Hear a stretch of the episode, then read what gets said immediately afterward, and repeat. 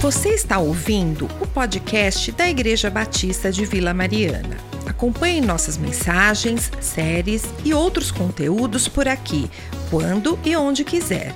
Quer ficar por dentro do que acontece em nossa igreja? Basta seguir a gente no Instagram, IBVMOficial. E não se esqueça de seguir aqui também, para não perder nenhum episódio. Deus te abençoe.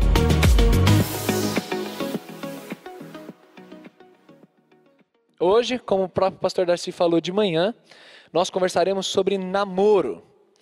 E aí, diante disso, eu quero introduzir falando algumas coisas para a igreja. Primeira coisa que eu quero falar é que o tema namoro é um tema amplo o suficiente para demandar muito mais do que um momento de pregação, mas aulas e pregações e tempos diversos, como a gente tem com os jovens sempre, conversando. Então, esse é um tema que a gente está sempre em alta. Então eu digo isso porque a gente vai abordar um recorte específico dentro desse tema, falando sobre relacionamentos. Então aqui a gente tem um público primário, vamos chamar assim.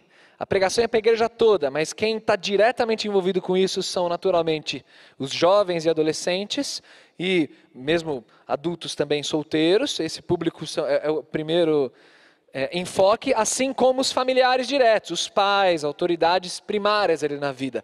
Então eu peço total atenção. Mas mesmo você que de repente não se enquadra nessa circunstância, então você já é casado, ou seus filhos já são casados, ainda assim, esse é um tema muito importante de, de eu ter você adorando a Deus também com a sua atenção, com seus ouvidos, porque a gente é uma igreja, a gente é uma comunidade, você tem familiares, você tem irmãos aqui com quem você convive, e é muito importante que todo o corpo de Cristo esteja equipado para falar sobre esse tema e para entender.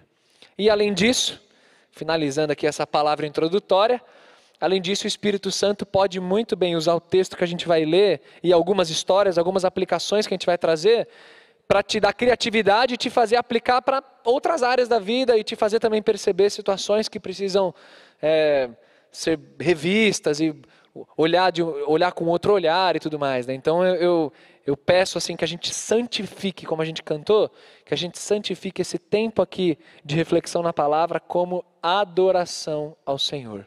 Então eu queria te convidar a orar mais uma vez. Pai, não é fácil para nós cantarmos que o Senhor é santo, exaltarmos a tua santidade e, e olharmos para a nossa própria vida e, e enxergarmos tantas áreas que a gente precisa de transformação. Então, Senhor, a gente quer te dizer que esse tempo está santificado, está separado para abrir tua palavra, para abrir o nosso coração e ouvir a tua voz. Fale conosco, por favor, Senhor. Recebe isso como adoração a Ti, bem como tudo que a gente já está te oferecendo ao longo desse culto. Recebe os nossos ouvidos atentos, o nosso coração aberto e nos ajuda a partilhar da Tua santidade, especialmente nos relacionamentos, especialmente dentro dessa temática de família que temos conversado e namoro, relacionamento homem e mulher. Nos ajuda, Senhor, por favor Oramos assim em nome de Jesus. Amém, Pai. Eu ouvi recentemente alguém falando assim que, ah, a igreja fica abordando esses temas do tipo assim, é namoro, se pode namorar descrente, ah, sabe, esses temas que já já passaram e tem tanta coisa urgente, tanta coisa importante para abordar, e quanto tempo a igreja ainda vai ficar perdendo falando sobre essas coisas de namoro, de beijo na boca, disso, ah, gente, pelo amor de Deus. Eu vi alguém reclamando assim. a pessoa não tem nenhuma dimensão da importância que é um tema como namoro, como relacionamento na vida da igreja e da sociedade. Eu estou diante de mim aqui um público composto, em sua maioria, de famílias.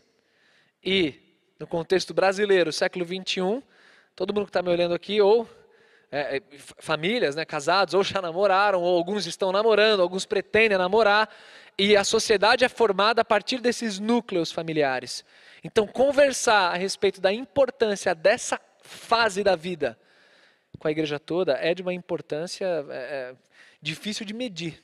Então é, é, realmente muita arrogância colocar o tema de namoro como, ah, isso aí é ultrapassado, isso aí todo mundo sabe. Não, não. Sabe, às vezes aqui no intelecto, e sabe mais ou menos às vezes, porque na prática não muito.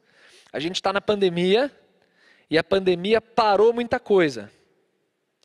Mas uma coisa que a pandemia não parou é o desejo do jovem, do adolescente namorar. Isso aí não para não, gente. Isso aí continua a todo vapor tempo inteiro rodando na mente, conversando, namoro começando em pandemia. Isso aí, pessoal, não, não tem, não tem vírus, não tem nada que pare um coração apaixonado. É impressionante a força que o jovem tem, é, é outro nível, né? Então, a gente precisa conversar sobre isso mesmo em pandemia, porque nem tudo está está parado, né? Então eu convido você a abrir comigo a Bíblia em Gênesis, capítulo 26.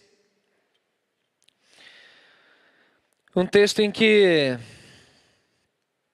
em que a gente vê alguém destrambelhado quanto ao relacionamento, tomando decisões muito distantes do ideal de Deus. Gênesis 26, eu vou ler os últimos dois versículos do capítulo, que é o 34 e o 35, a respeito de um personagem bíblico chamado Esaú. O texto diz assim, Gênesis 26, 34 e 35. Ora, sendo Esaú, da idade de 40 anos, tomou por mulher a Judite, filha de Beri, Eteu, e a Bazemate, filha de Elon, Eteu. E estas foram para Isaac e Rebeca uma amargura de espírito. Então, até aqui, a gente vê Esaú parte da linhagem patriarcal, né? a gente vê o, começo do povo judeu com Abraão, depois seu filho Isaac, depois Jacó, irmão de Esaú. Esaú estava nesse contexto da família patriarcal, da família da aliança. Deus havia feito uma aliança com Abraão, destacando Abraão dos outros povos e dizendo: Abraão, partir de você eu vou formar um povo, meu nome vai ser santificado, meu nome vai ser adorado. E Deus exige de Abraão uma exclusividade de vida, de mente, de adoração. Você vê alguns capítulos antes o zelo que Abraão teve para providenciar uma esposa para Isaac. A gente tem que lembrar que há um distanciamento cultural aqui. Aquela cultura, os pais participavam de maneira muito mais ativa na, no processo de casamento, embora não fosse também como erroneamente se imagina, como se o, os jovens não tivessem nenhuma escolha ou nenhuma participação. Tinham também. Mas ah, os pais participavam muito mais ativamente, e a gente vê o zelo de Abraão para providenciar uma esposa para Isaac, seu filho. Tanto que o capítulo que mostra do, do cortejo, do casamento de Isaac e Rebeca, é um dos capítulos prediletos para se pregar até em casamento. Né? A gente ouve muitas pregações em casamento sobre Isaac e Rebeca, porque é um relacionamento bonito, monogâmico, que, que foi um, uma história muito, muito legal registrada aqui em Gênesis e mostrando esse zelo de permanecer no povo de Deus e com a mentalidade do povo de Deus. Só que uma geração passa, a gente tem um Isaac já mais velho, e um Esaú de 40 anos, mas não se esqueçam da longevidade patriarcal, tá? Então 40 anos lá não é exatamente os não é proporcionalmente igual aos 40 anos de hoje, né? Mas ainda assim, um homem maduro, 40 anos, e, e decide então se casar. E aqui na decisão de Esaú, gente, tem tanta coisa errada que é até difícil enumerar aqui a, a, a, os erros, mas vamos, vamos pensar juntos aqui que, que Esaú fez que ele se atrapalhou todo, pecou na hora de tomar uma decisão importante como essa? Bom, o primeiro detalhe que é o mais evidente no texto é o famoso jugo desigual. Essa expressão que a gente ouve muito na igreja, jugo desigual. Para quem nunca ouviu, o que é jugo desigual? É basicamente duas pessoas de condição distinta, condição espiritual. A palavra jugo é uma palavra agrícola. Isso aqui é uma, é uma ilustração que o apóstolo Paulo vai usar lá em 2 Coríntios 6, quando ele fala de jugo desigual, para falar que luz não se mistura com trevas. Jugo é aquilo que você colocava no boi quando ele trabalha, para você controlar, como se fosse a rédea. Então aquilo é o jugo.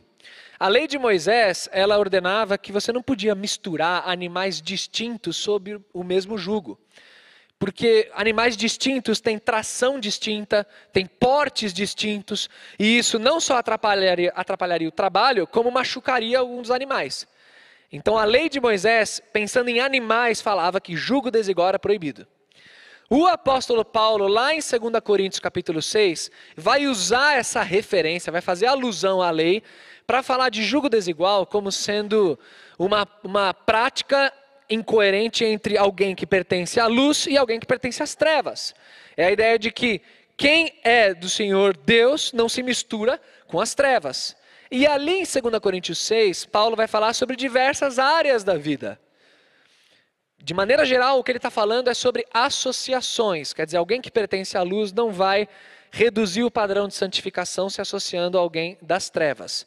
Aí alguém diz assim, talvez você já tenha ouvido algum tipo de, de é, ponderação contrária, algo assim. Ah, gente, 2 Coríntios 6, Paulo não está falando sobre namoro.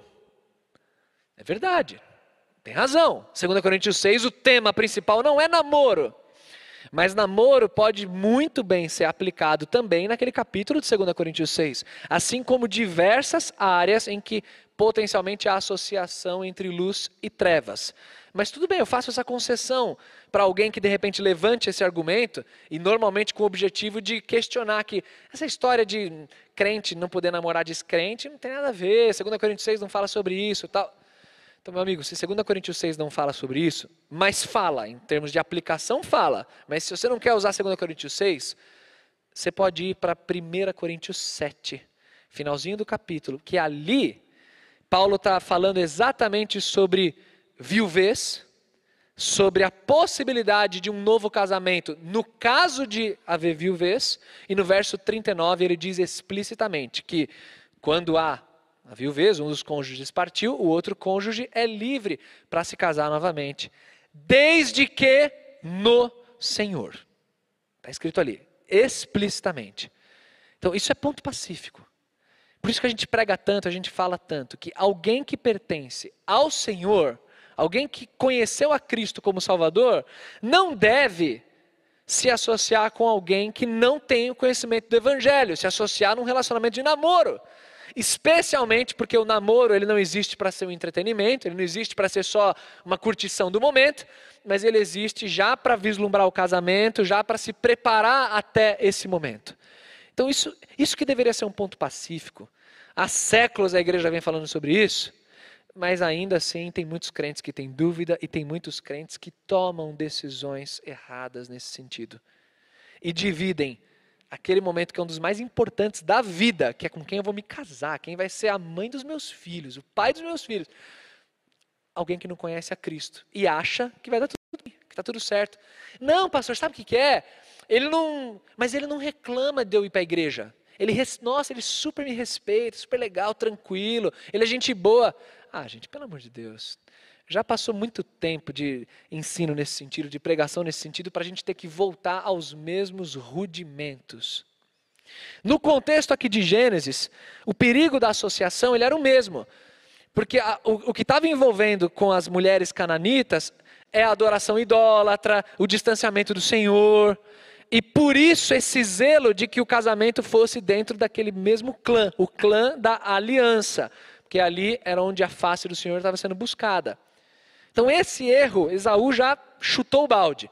Então, gente, quero falar explicitamente aqui. É pecado um crente começar um namoro com um descrente? Sim, é pecado. Ponto. Esaú também teve o um problema gravíssimo da imoralidade sexual. Ele não escolheu apenas uma esposa, ele escolheu duas esposas, já ferindo também o princípio que Deus criou lá no iníciozinho da criação do mundo, né, quando Deus fez o primeiro casamento no Éden, ele deixou claro que é um homem e uma mulher. Ele já andou na esteira de Lameque, que foi um dos descendentes de Caim, que começou a bigamia, um cara perverso. Então Esaú, por imoralidade, faz isso. E com certeza Esaú não escolhe as suas mulheres, baseada nas virtudes, no caráter delas, enquanto elas buscam a Deus, ou isso e aquilo há um fortíssimo elemento de imoralidade sexual envolvido aqui. E há um fortíssimo elemento de imoralidade sexual envolvido no nosso, no nosso mundo, nos nossos dias. A gente precisa olhar com muita atenção para isso e se proteger. Isso em todas as faixas etárias, em todos os contextos. Assim como Esaú pecou nisso, a gente também corre esse risco. Esaú pecou fortemente também no desrespeito às autoridades. Ele tem pai, ele tem mãe, pessoas que o amam, pessoas que zelam por ele, pessoas que tinham uma orientação clara. Tanto que o texto fala que essas mulheres foram para Isaac e Rebeca uma amargura de espírito. E sabe qual foi a preocupação que Esaú teve com a opinião dos pais? Zero, zero preocupação. E isso só gera dor, gente. Aqui eu falo para os jovens que estão aqui sentados nessa cadeira de Esaú, jovens, adolescentes, solteiros, que estão querendo um relacionamento. Cara, essa é uma das decisões mais importantes da sua vida. Eu ouso dizer que após a conversão em Cristo é a decisão mais importante. E na hora de tomar a decisão mais importante da tua vida, você não vai incluir nessa decisão as pessoas que mais te amam nessa vida, que são seus pais. Você não vai pegar conselho de pessoas que já viveram anos a mais do que você.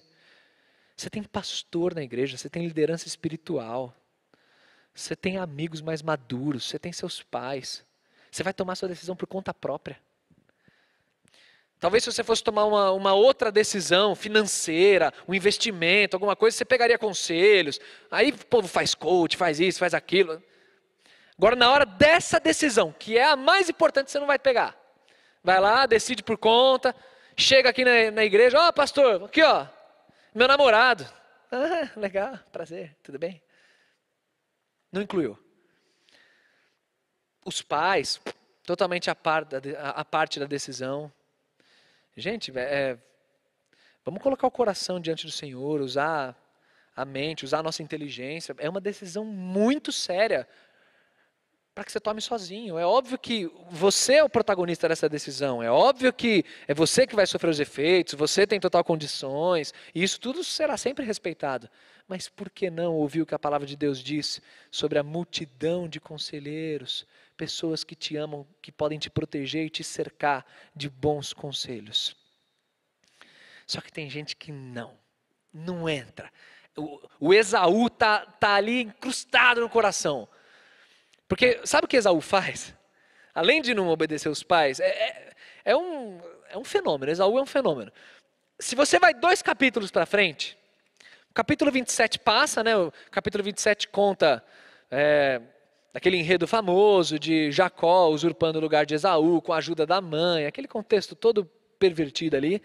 Conta de tudo isso e aí termina o enredo com Jacó dando a bênção e agora Jacó vai ser enviado lá para encontrar o tio dele, Labão, irmão de Rebeca.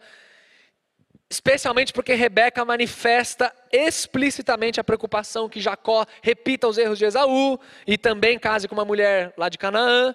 Então, com receio disso, ela fala: não, vai lá, vamos mandar Jacó para Labão e tal. E aí Esaú ouve sobre tudo isso, no comecinho do capítulo 28. E aí, olha o que, que diz, versos 6 em diante do capítulo 28.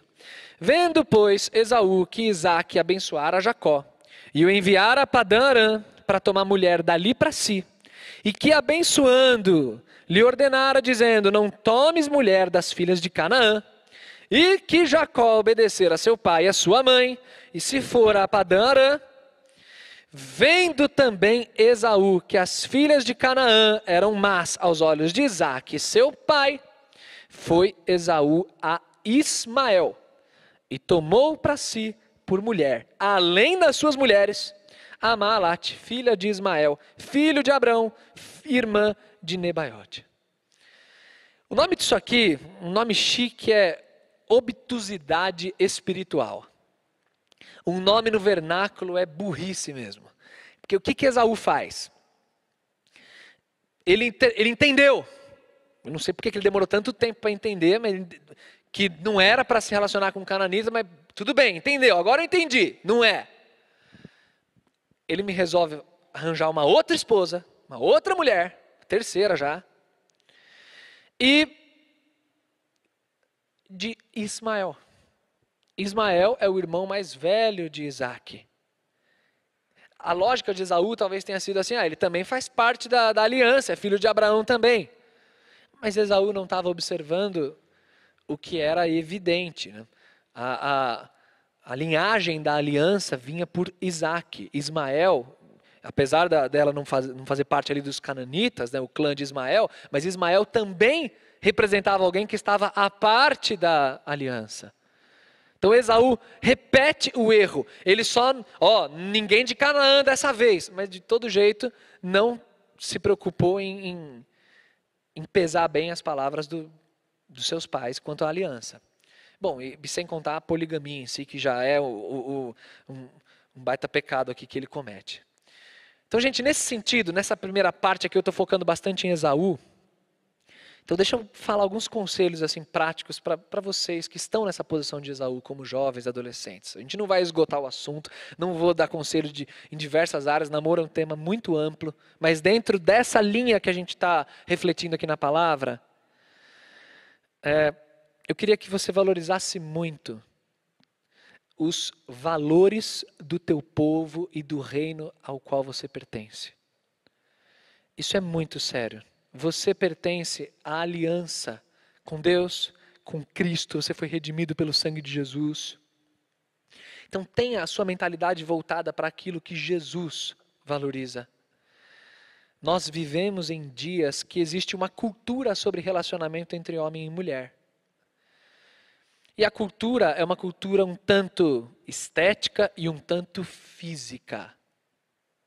Hoje, quando um homem gosta de uma menina, antes de, de ter conversas profundas, antes de desenvolver grandes amizades, antes disso ou daquilo, já estão se beijando. E aí eles começam se beijando.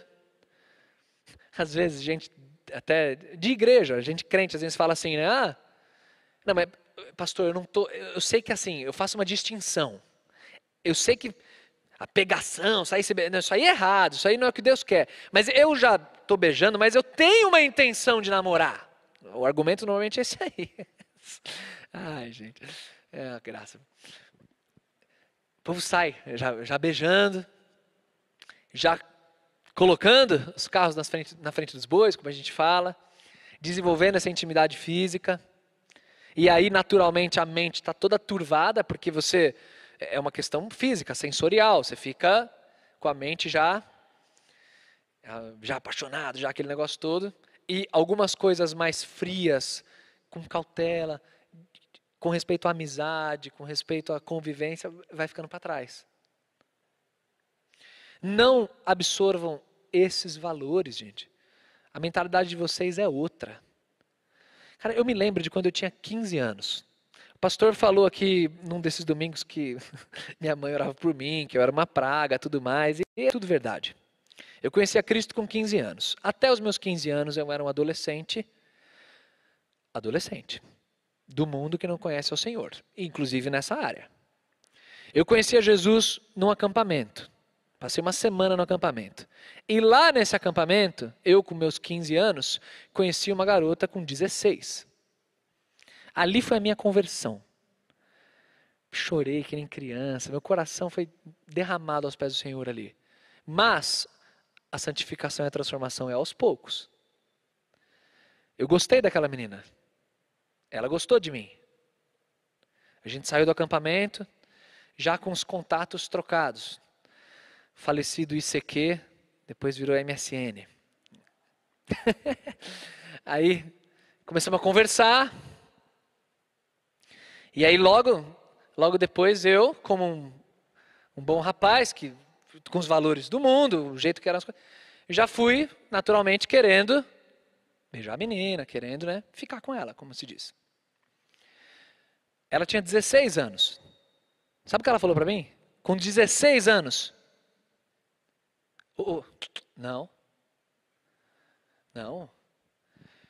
Eu penso em namorar. Não sair beijando, ficando, não. Isso não. Cara, me deu uma travada. De um jeito que eu nunca tinha recebido antes. Assim, fiquei, oxe, o que, que é isso? O que aconteceu aqui? Meu coração até pesou, porque eu falei, meu, realmente, né? Eu agora estou conhecendo a Deus, tô, não é para ter esse tipo de postura, esse tipo de vida. Gente, aquilo me impactou. Eu nunca mais, pela graça do Senhor, nunca mais fiquei com ninguém, nunca mais fiz nada disso. A partir da, do testemunho daquela menina, uma irmã em Cristo. No final não virou nada, porque eu não queria nada sério, essa é a verdade. Eu tinha 15 anos, não queria namorar ninguém, nada. E, mas eu percebi, meu, não, ela tem razão. E como Deus usou isso? A menina tinha 16 anos.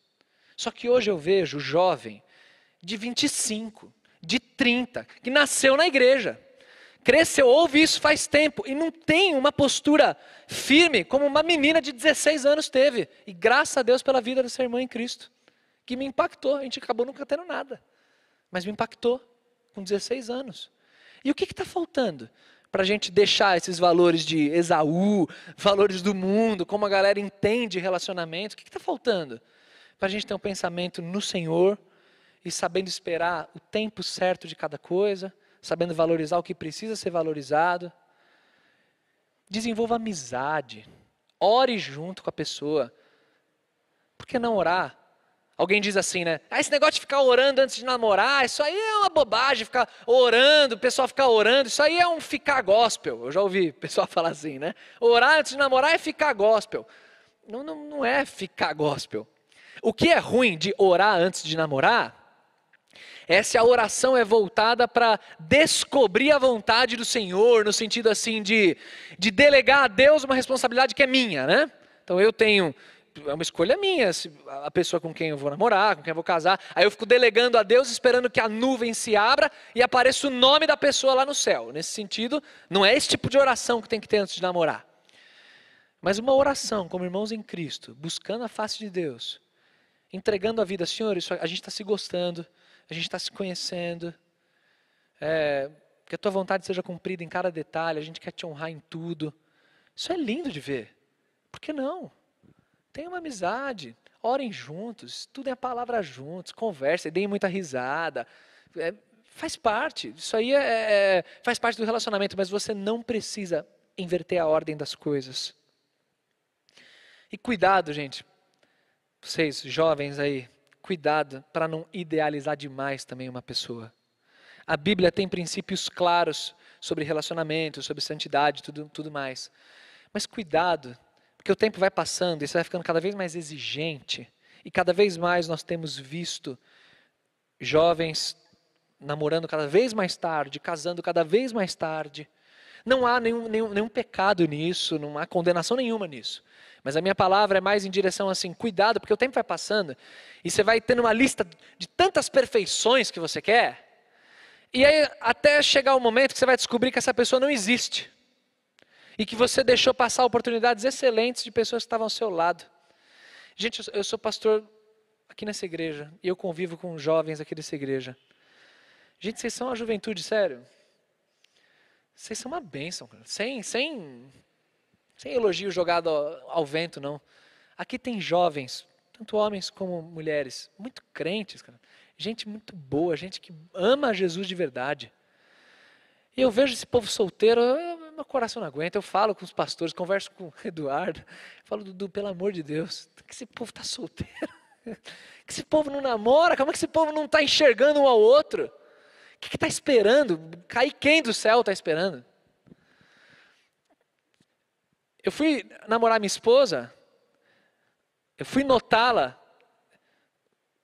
um ano e meio depois que a gente se conhecia, que era amigo. Demorou um ano e meio para esse burro aqui observar que, meu Deus, a mulher da minha vida está do meu lado, o que eu estou perdendo aqui de um ano e meio? Por quê? Por causa de um preconceito. Porque a Pri é quatro anos e meio mais velha que eu. Desculpa, Pri, te denunciei, não queria te expor assim. Mas na minha cabeça, ah, ela é quatro anos mais velha, ela vai querer um cara muito mais velho, não vai querer nada comigo. Bobagem. De repente eu enxerguei, por que não? E hoje estamos aqui, dez anos de casamento, ela me aguentando, com duas filhas e tudo mais. Então, gente, observa, observa bem quem está do seu lado, mas se coloca na presença do Senhor nesse sentido. Agora, se eu estou falando para pegar conselhos, se eu estou falando essas, essas orientações aqui, né, dentro dessa temática, eu queria também focar um pouquinho no papel dos Isaques e Rebecas aqui presentes. Falei bastante para quem está sentado nessa cadeira de jovem, de Esaú aí, né? Mas agora eu queria falar um pouquinho com os Isaques e Rebecas. Gente, de coração, sejam pais que levam a sério a vida com Jesus. Esse é o conselho mais óbvio que eu tenho para dar. Vocês ouvem isso toda hora. Mas é sério, gente. Levem a sério isso. Porque os seus filhos vêm. Nunca me esqueci, eu era pastor assim, saído do leite da mãe, ele recém-formado de tudo, comecinho de vida pastoral na outra igreja. Fui visitar uma família, nunca me esqueci. O pai virou, me procurou e falou assim: Pastor, pastor, che chega junto do meu filho. Meu filho está precisando, meu filho está. Pastor, lembra do meu filho? Eu falei: Não, irmão, tranquilo, tamo aí. Naquele mesmo dia, naquele mesmo domingo, o pai não vai para a igreja, sentadão no sofá, vendo o jogo do Palmeiras. Do Palmeiras, Vini. Se fosse do São Paulo ainda, até vai, né? Mas do Palmeiras. Do Palmeiras. Falando pro, pro filho: Ah, vai lá, chega junto do meu filho. Que pai é esse? Olha o que teu filho está vendo. Igreja não é reformatório, eu não vou, o pastor não vai chegar, colocar na mente do cara um negócio, agora você vai ver tudo diferente. Eu encontro quantas vezes o seu filho? Eu encontro ele aqui de sábado. Isso ele vem sempre. De domingo. Durante a semana a gente se fala ocasionalmente. Mas você mora com seu filho, você convive com ele o tempo inteiro. E se o seu filho não enxergar de verdade Jesus transpirando de você, como é que vai querer que ele, que ele tenha uma mentalidade que ame a Jesus em primeiro lugar? Então isso é muito grave, isso é muito sério, é muito importante a gente olhar para isso. E quando eu falo da participação dos pais, é uma participação de conversa franca, transparente, uma vida genuína com Jesus. Muitos pais às vezes assumem a tarefa de colocar só qual é a lei do lar e são verdadeiros legisladores em só repetir, papagaiar essa lei. Ó, oh, filho, ficar aí com as menininhas que está ficando, isso é pecado, hein? Não pode não. Ó, oh, crente com descrente não dá certo não, hein? Ó, oh, não pode isso aqui. Só assim, o máximo de intervenção é essa. Mas não é isso que os nossos filhos precisam. Nossos filhos precisam de pastoreio, de caminhada próxima, de conversa franca. E às vezes é no contexto do lar em que existe tanta performance espiritual que o próprio filho e filha aprendem a se esconder. Sabe aquela conversa que eu já ouvi também mil vezes? Ah, pastor, não dá para proibir, né? Porque também se eu proibir ele vai fazer escondido. Sabe essa conversa? Por que, que você acha que seu filho vai querer esconder coisas? Porque talvez ele esteja num ambiente tão performático, espiritualmente falando, de tanta religiosidade externa, que ele sinta que ele precisa cumprir uma performance espiritual e não ter o coração verdadeiramente derramado em Jesus. Então ele vai esconder mesmo. Para você, ele vai querer sempre passar a figura de seu santo, de seu cara. E às vezes você mesmo sabe que não é. E como é que eu posso quebrar essa barreira do diálogo? Seja transparente. Converse com ele. Exponha também os seus pecados. Tenha uma amizade. Me lembro que me impactou muito um adolescente também de outra igreja que eu acompanhei que ele tinha muita dificuldade com pornografia e masturbação. Como é uma luta comum a todos os adolescentes. Espero que não choque ninguém falar sobre isso no púlpito, né? E uma luta. O moleque toda hora estava nisso, internet, masturbação, tudo mais. Pastor, me ajuda, eu quero honrar a Deus nisso também, mas não consigo, é difícil e tal, não sei o quê. Sabe quem era o principal confidente dele, com quem ele abriu o coração e acompanhava? Achei maravilhoso isso o pai. O pai. Conversas francas, como homem, prestando conta para o próprio pai. Colocando as dificuldades, o pai dando toque, ajudando, caminhando. Aquilo me impactou muito. Eu era solteiro ainda. Falei, meu, quando eu for pai, eu quero, eu quero ter esse exemplo desse pai. Eu quero ser isso aí para meus filhos, para minhas filhas, que Deus mandar. A gente precisa desenvolver isso como família. Não largue 100% na mão dos seus filhos a decisão mais importante da vida deles. Eu, como pastor, já cansei de ouvir também de pais discurso do tipo: chego lá no pai, né, na mãe, conversando, né? E aí, como é que Tô vendo seu filho, sua filha está querendo começar a namorar. Como é que você está? Como é que está a situação? Como é que você está enxergando? Ah, pastor, minha filha já é grande, né? Já, minha filha já, já sabe o que quer, ela, ela decide e tal. Legal, ela decide. Tá bom. Beleza. Realmente, ela decide, ela já é grande. Mas isso significa que a gente vai se eximir totalmente de participar da vida deles? Quer dizer, se sua filha virasse para você amanhã e falasse assim, pai, estou trancando a faculdade. É isso? Minha filha é grande, ela decide. Não, tranquilo, pastor, minha filha é grande. Decidiu trancar a faculdade aqui, ó. Tranquilo. O que ela vai fazer da vida? Vai vender artesanato na praia, aqui, ó. Decidiu. Tranquilo, minha filha é grande. É assim que a gente ia lidar? Não é assim, né, gente? Você iria participar, certo? Iria conversar, filha, não, pelo amor de Deus, o que, que é isso? O que você está fazendo? Por quê? Está pensando em trancar a faculdade, mas tem algum outro curso? O que está na sua mente? Você vai pedir demissão, filho? Tem certeza? Pressão assim faz parte do trabalho, eu também já vivi isso. Vivi... Você vai conversar, não é? Aí na decisão mais importante da vida, não, pastor, meu filho é grande, tranquilo, ele decide. Gente, as implicações de um namoro são espirituais são perenes. Sabe por que aqui na igreja a gente se preocupa tanto com esse tema de namoro? Por que, que às vezes eu sou tão chato sobre isso? Gente, eu queria falar um negócio para vocês. Eu não, não existe um dia que eu acordo, acordei de manhã assim, ó, deixa eu ver, vou pegar minha lista aqui do WhatsApp, deixa eu ver a vida de qual jovem adolescente eu vou travar hoje de manhã. Deixa eu ver qual, de quem eu vou pegar no pé aqui, de qual pai que eu vou ligar para causar na vida, e, e, perguntar sobre o namoro, e falar que tem que pegar mais conselhos. Deixa eu ver com quem que eu vou atrapalhar. Não é assim que funciona. Toda interação que nós pastores temos nessa direção é com o objetivo de ajudar, é com o objetivo de servir, com o objetivo de contribuir. E por quê? Porque casamento é algo muito sério.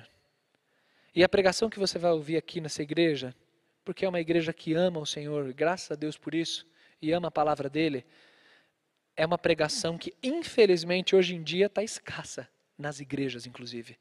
É uma pregação de que divórcio é pecado e recasamento também. Quem ouve isso, a gente é chamado por aí de alienígena, de fariseu, de falar que divórcio está contra a Bíblia e recasamento também. Nossa, você fala isso hoje em dia para crentes. Experimenta falar para amigos seus. Ixi, você vai virar o juiz, está julgando a vida alheia, isso e aquilo, você vai, vai ser chamado de tudo quanto é, é, é, raça de víboras. Vão abrir Mateus 23 e ler como se o fariseu fosse você. Mas é simplesmente o texto bíblico, é só você ter uma análise séria do texto bíblico que você vai chegar nessa conclusão. Agora, se a gente é tão zeloso em falar sobre divórcio, sobre recasamento, sobre essas coisas que pertencem ao lá na frente, eu preciso ser zeloso na raiz, no namoro, no adolescente de 19 anos, de 21, o jovem de 22 ali que está querendo namorar. A gente precisa participar ativamente desse processo, para ajudar, para aconselhar, para acompanhar, para orar juntos. Porque os riscos são muito sérios. Eu não vou nem falar de risco de imoralidade sexual, de, de marcas sexuais para o resto da vida, de trauma, de gravidez indesejada. Eu não, eu não vou nem falar disso. Apesar de já estar tá falando. Mas vou falar de lá na frente. Qual que vai ser a qualidade do casamento? Qual que é a maturidade que essa pessoa tem? O que, que ela está pensando quando está começando a namorar? A gente precisa ensinar ensinar com amor, com carinho, chegando junto, mas para ajudar. E vocês, pais, são participação ativa nisso. Então, pais, deixa eu pedir uma coisa, um pouquinho em causa própria, mas falando também em relação aos outros pastores aqui da igreja. Incluam os seus pastores naquilo que diz respeito à vida dos seus filhos. Se amanhã tua filha de repente te incluir, que bom, que bom, uma menina está madura, está querendo, sabe, ter essa coesão com seus pais. Se amanhã ou depois tua filha te incluir e falar, pai, estou gostando do menino assim assado, lá da escola, lá não sei onde.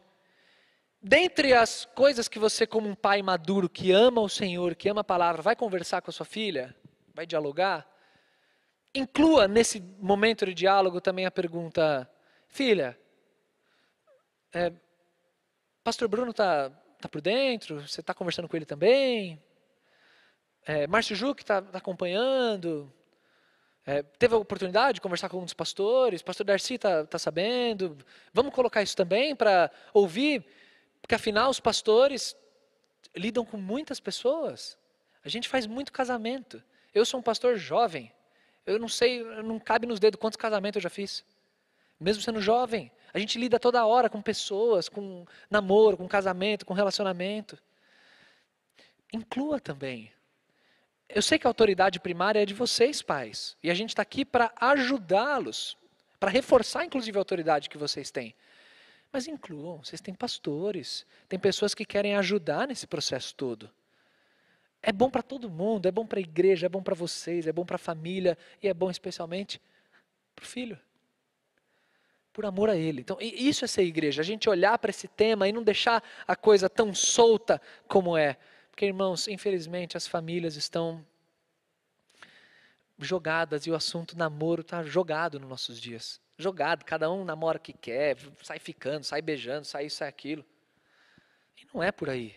A gente quer honrar a Deus em santificação. Tanto jovens nessa posição de Esaú, como pais nessa posição de Isaac e Rebeca. Mas é fato que Isaac e Rebeca tinham muitas falhas como pais. Nós também temos. Nós também temos.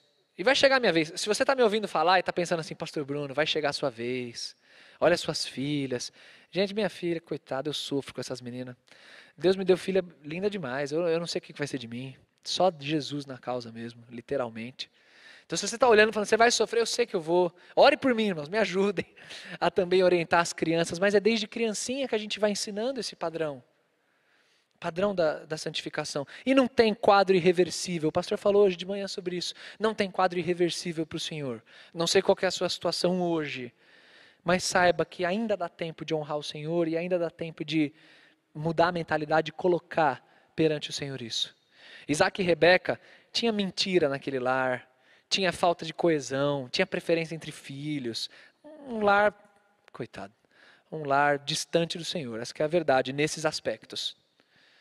Mas Deus ainda assim tem misericórdia e ainda escolheu-os para ser a semente, para ser o povo da aliança. Gente, cada um tem uma história no que diz respeito ao relacionamento. O namoro, cada um tem uma história para contar. Eu tenho a minha história para contar. Depois desse episódio lá que eu contei para vocês da menina do acampamento, eu tive um namoro na igreja, sob a bênção dos meus pais, tudo mais. Eu namorei uma garota por dois anos. Até que um dia ela terminou comigo. Eu fiquei sem chão. Sofri. Fiquei perdido, Senhor, o que vai ser de mim agora? Acabou minha vida. Porque um jovem, né, acha que acabou a vida assim, né? Acabou, agora já era. Aquilo me marcou tanto que eu nunca me esqueci a data do término. Eu vou contar para vocês porque tem um motivo isso. Eu já contei essa história para os jovens. O término daquele relacionamento foi no dia 5 de fevereiro de 2007. Que me marcou. O dia que eu sofri tal. Eu me lembro que poucos dias depois, eu triste, um tio meu que não é crente me ligou. E a gente conversando, tio, tô triste. Minha namorada terminou, não sei o quê. Sabe o que meu tio falou? Eu, eu não vou reproduzir o que ele falou, porque seria um pecado fazer isso aqui no púlpito. Mas o que ele falou foi algo na seguinte direção: Sabe por que ela terminou com você? Porque você fica com esse negócio de não fazer sexo, dá nisso. Terminou com você. O que é uma, um absurdo. Porque a menina era irmã em Cristo também, não tinha nesse sentido. Nosso namoro foi, foi santo nesse sentido. Mas eu ouvi isso até. Então você vai ter um monte de pressão, jovem, adolescente, você vai ter um monte de pressão fiquei mal e tudo mais. Mas sabe o que Deus fez? Passaram-se alguns anos, fui para o seminário, conheci a Priscila. Nossa história é linda, não dá tempo de contar, mas é uma história muito legal, uma viagem missionária, só Jesus numa tribo, pregando a palavra, coisa linda de Deus. A gente começou a se gostar, namorou, noivou, aí chegou o dia de marcar a data do casamento. Isso foi tão simbólico, gente marcamos 22 de janeiro de 2011. A igreja que a gente ia casar bloqueei a data depois que a gente tentou marcar, falando, ó, não vai dar porque vai ter um outro casamento no mesmo dia, a não ser que vocês casem juntos. Não, não, não, não então não.